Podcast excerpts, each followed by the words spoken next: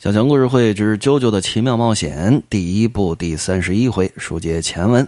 有一个事儿啊，不方便通过小强的嘴啊说的太明白啊，但是呢，这事儿实在是太有意思了，我就简单的说吧。真的，还没说呢，我就憋不住乐啊！你说老子辛辛苦苦打下江山来，然后传到儿子那儿了啊，也三四十的人了啊，那 就说话都不过脑子的。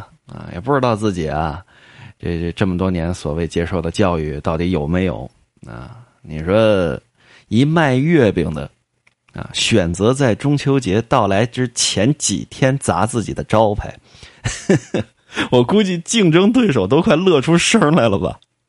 最搞笑的是还发表什么所谓的道歉啊？说哎呀，我的这个言论跟我的这个公司又不搭嘎，是吧？大家该买还买啊？这公关团队也是傻子，对吧？你说如果前面啊，是因为这少爷也也那么大岁数人了，姑且叫少爷吧，秧子，对吧？那秧子。如果说这秧子啊没脑子啊，非要作这个死啊，也也也就是因为他蠢，对吧？你说后边这封道歉信是是因为什么？那就是因为整个团队都没意识到这个问题有多严重。或者说，压根儿就没有所谓的公关团队，啊，这是躺着数钱呢，数惯了。哎呀，大夫啊，您说我这二百七十多斤，我这是得了什么病了？我是不是要死了？我该怎么治啊？没事啊，饿两天就好了啊。你让他饿两天吧。人蠢呐，真救不了，真救不了。这波操作太秀了。行了，咱们书接前文，还是老规矩，今天声音啊仍然小一点啊。呃，为了保证状态，把这剩下这四回给说完了。上回书说到哪儿啊？说到这啾啾啊，急中生智，身子不是被冻住了吗？他把这个身子往前靠，嘎啦啦啦，就相当于一个冰雕啊，往前倒，反正。迪奥在身前拦着自己呢，对吧？拿手啊，我正在抚摸你又有弹性啊，又硬又有弹性的大动脉啊。这正上下抚摸这个大动脉的时候，啾啾呢把这个剑微微靠近了迪奥身后，有这么一个火把，就跟着烤烤烤。其实这个剑已经烤化了，只不过呢，迪奥沉迷于摸动脉，他就没注意到。就这功夫。啾啾说：“你以为我真没招吗？”这一句话，迪奥霎时反应过来，这么一扭身，哎呀，不好！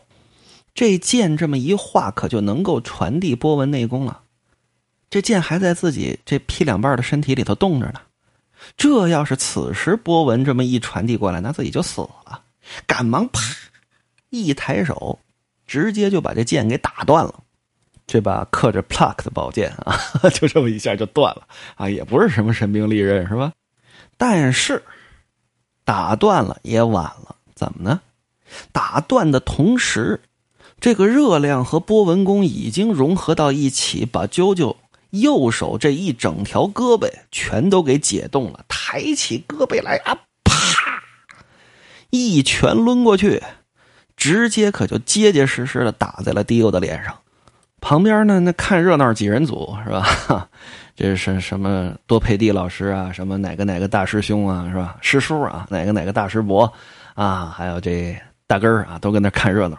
其实说看热闹也不是，他们得对付那些师生人。总说哎，好，总算打中了。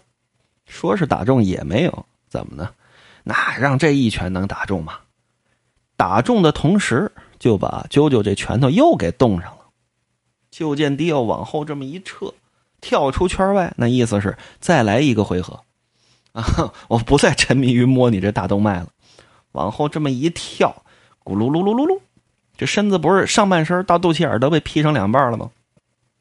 迪奥跟这扶自己这脸，反正啾啾跟那解冻也需要一段时间啊。俩人恢复，啊，属于 PK 之后喝药那个状态啊。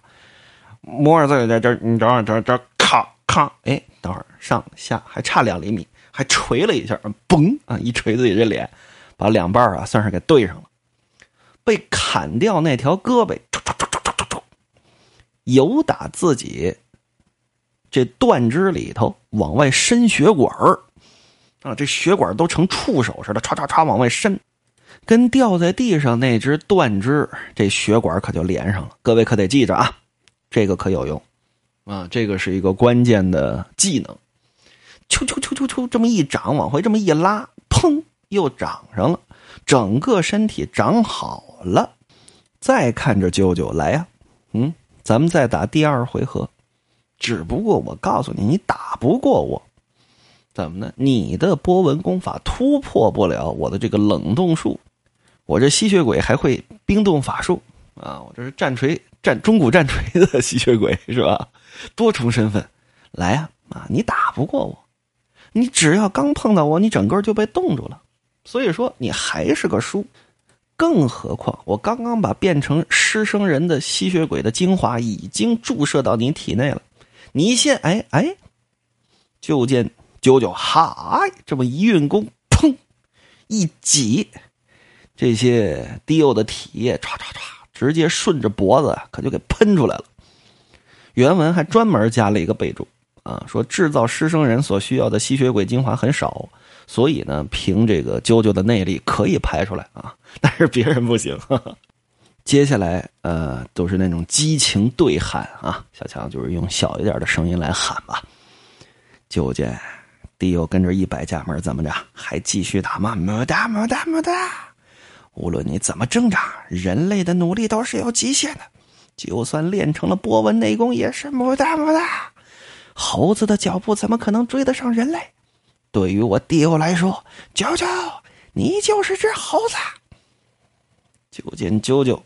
双手这么一摆架门你可错了，迪没有人类做不到的事情。认为人类是会成长的，我证明给你看。就见迪奥站在这台阶上，砰，往起这么一蹦，由上打下。所谓上打下不费蜡，这一拳可就打过来。就见啾啾啊，没有着急着往上还击。而是呢，微微往旁边，往这窗台这儿这么一撤，两个拳头先往旁边这么一伸，紧接着再抡过去。说这是干嘛呀？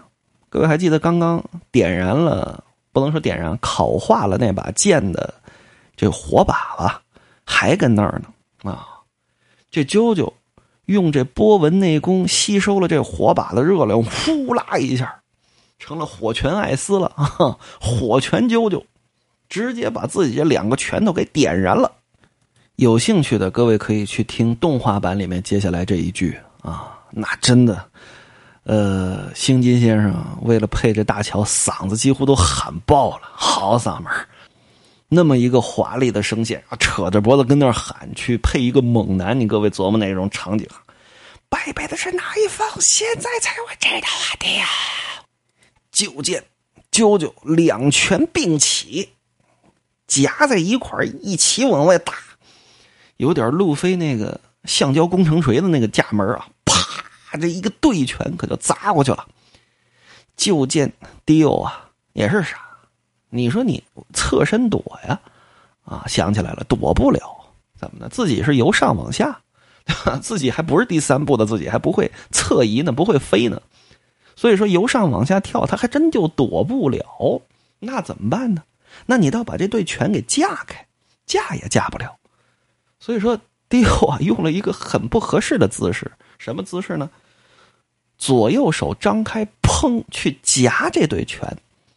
那，你你，我我瞬间想到了一个不太合适的例子啊，还是不说了。总之，你琢磨吧。有一东西往里头捅啊，旁边俩东西跟那夹着，那哪夹得住啊？那得多大的劲儿能把这东西给夹住啊？倒霉催的自己这身子还不断的往下坠，你说这场景看起来非常的有趣啊！夹住了，哎哎哎哎哎哎！就见啾啾这拳头咔咔咔咔，啪，结结实实的，终于。打在了迪欧的胸膛之上，紧接着噗噗噗，贯穿了迪欧的胸膛，结结实实的给打了个对穿呢。此时，啾啾的功法，他的波纹功，绽放着金色的光芒，这也就是啾啾整个系列啊，贯穿整个系列。第七部跟第八部姑且不说吧，总之一到六部贯穿的这么一个主题词语“黄金精神”啊。当然，此时还是黄金内功呢。这一拳打过去，噗！迪奥甭说吐血了，没有血可吐啊！怎么呢？浑身上下突突的，可就开始挥化。迪奥摇摇晃晃，哐！往这阳台上这么一靠，我的身体怎么会消失？我怎么会死在此处？我应该永生不死的！舅舅，舅舅！身子撑不住了，往后这么一仰，裤嗒，剩下的这点躯干跟这脑袋啊都是连着的，啪就掉下去了。往下掉的同时，你看一只鞋飞了，另一只鞋也飞了，都是单飞出去的。那说明什么呀？那很简单，说明这腿已经灰化了啊，这鞋都掉出去了。底下就是万丈悬崖，啾啾跟这儿看着，哎，叹了一口气。你必须被消灭，但是哭了，也没说为什么，身子这么一晃，再也没有战斗的力气，咕噔一下，可就倒在这儿了。旁观组的这帮人怎么欢呼雀跃啊？咱们不提啊。说这多佩蒂，堂堂龙象般若宫的掌门人是吧？密宗掌门人愣没出手啊，愣没出手，也不知道这老和尚来干嘛的啊。但是，说迪奥就此死了吗？还不会呢。咱刚刚小强都剧透了，第三部还有他，那他怎么活着的呢？就见迪奥往下掉，往下掉，下半身已经完全灰化了，上半身还剩这么。半拉肩膀，半拉肩膀带着这么一个胳膊，胳膊上面有这么一脑袋。现在这波纹功还在不断的往脑袋上传。前文书就一直在说，想要杀死吸血鬼，就要完全破坏他的大脑。如果这波纹功到了迪欧的大脑，那迪欧注定是彻底死亡了。此时正在不断下坠的这迪欧是急中生智，怎么办？要想得活命，必须死里求活。抬起自己还能动的这只手啊，咔！在波纹功还没到达大脑的前一刻，把自己的脑袋给切下来了。刚切完，这条胳膊、这半拉肩膀，哗，化成灰了。剩下迪奥这颗脑袋，咕隆，坠落深谷当中。旁边一直有人暗中观瞧，谁呀？就那老赵，啊，说老赵啊，其实在本书当中呢有他的名字，只提过一次，在后面下一章啊会提到，只提过一次。但是各个版本对这个老赵的名字的翻译都不一样，有说姓温的，有说姓王的，啊，为什么呢？因为日文它不会专门写出这个呃汉字姓名的这个正字，啊。就像是很多的这常开心，对吧？各位都知道这个梗啊。为什么会有常凯申这么一个梗呢？呃，就是因为啊，不管说是英语也好，日语也好，他不会把中国这个汉字的正字写出来。包括日本人，那你说日本人为什么王小二他就不能写出王小二呢？不行啊，因为他怕日本人读不明白啊，他一定要用这个片假名啊写出来王小二的拼音。所以说呢，写出来。中国人的名字在日本人那儿写出来都是拼音，所以说，嗯，你很容易搞不清这个人啊到底姓什么叫什么啊。比方说吧，举个例子，三国时候啊，小强经常说这个啊，郭嘉在日语里边这么多，卡库卡，卡库卡，卡库卡啊，卡库就是郭，卡就是家，你这个音都不完整，对吧？从咱们汉语的角度来说，那贾诩呢更简单，卡库。啊，贾卡啊，许库，嗯，然后你你一听这俩人的名字基本没什么区别，曹操嗖嗖啊，曹丕嗖嘿啊，这都是属于像比方说光荣公司啊，他乐意呃用汉字用正字写出来，像这老赵的名字呢就没有明确的写出来，所以说咱们就用还是用小强给起的这名就叫老赵，反正后文书也没什么他的情节了啊，这老赵喂，嗖嗖嗖。三窜两蹦，蹦入这峡谷当中，找来找去，哦，迪欧萨玛，迪欧大人啊，奴才前来救驾。”就见迪欧就剩这么一颗脑袋了，话也说不出来了。你说这老赵跟迪欧倒还真是有孽缘，对吧？这迪欧刚十岁左右的时候来买毒药的时候，就这老赵卖的，啊，一切的货头就是这老赵，啊，所以说从头到尾都是这老赵包的，所以说这就叫孽缘。老赵啊，一看迪欧说不出话来，但是他明白啊，需要一具肉体。你说指望这脑袋长出个身子来，这不大合适，对吧？所以说还得让迪奥大人继续吸血，啊，还得给他准备新的肉体。喂，拿着包袱包着迪奥这脑袋，老赵就陷入月影当中。说到哪儿去了？后文书啊，慢慢再说。总之，一八八八年十二月四号，在风之骑士小镇。一个人口四百五十二人的城镇上，一夜之间有七十三人下落不明。而主角团队所知道的是，食鬼面就在这天晚上被彻底的破坏掉了。斯彼德瓦根亲自抡起锤子，把这个食鬼面砸的是粉粉碎。所有的人都认为事情已经解决了。随后。大喜事儿来了！第二年，一八八九年二月二号，伦敦社交栏当中有这样一条消息：乔斯达爵士家的继承人乔纳森·乔斯达与班鲁多家的独生女艾丽娜女士结婚。他们于第二天，也就是二月三号，前往美国度蜜月。各位有兴趣可以去翻翻漫画的这一页，画的实在是太美了。海港边送行的就是第一部的这些主要的配角们啊，包括这个从西藏啊万里迢迢赶来的，不知道能起什么作用。这罗像龙象波尔宫这帮人，对吧？你说他们来了有什么用？啊？我就问有什么用？还有什么大根儿啊，那小孩儿啊，波克啊，什么都来了，都来到这个超大的这么一个豪华游轮旁边啊，跟那送行。说当时一八八九年，就算是大游轮，也不是特别的先进那种，但是好歹能跨洋航行到美国去，啊，都跟这儿送行，等着吧。一看这船要开了，都站在岸边啊，朝这船挥手再见啊，一定要幸福啊，再见。然而，就在这船上，往这船的行李舱里搬东西那地方啊。有这么几个伙计，正跟那儿急急忙忙的扛着这么一个大棺材，把这大棺材啊往这行李箱当中最宝贵的、最尊贵的这么一个位置这么一放。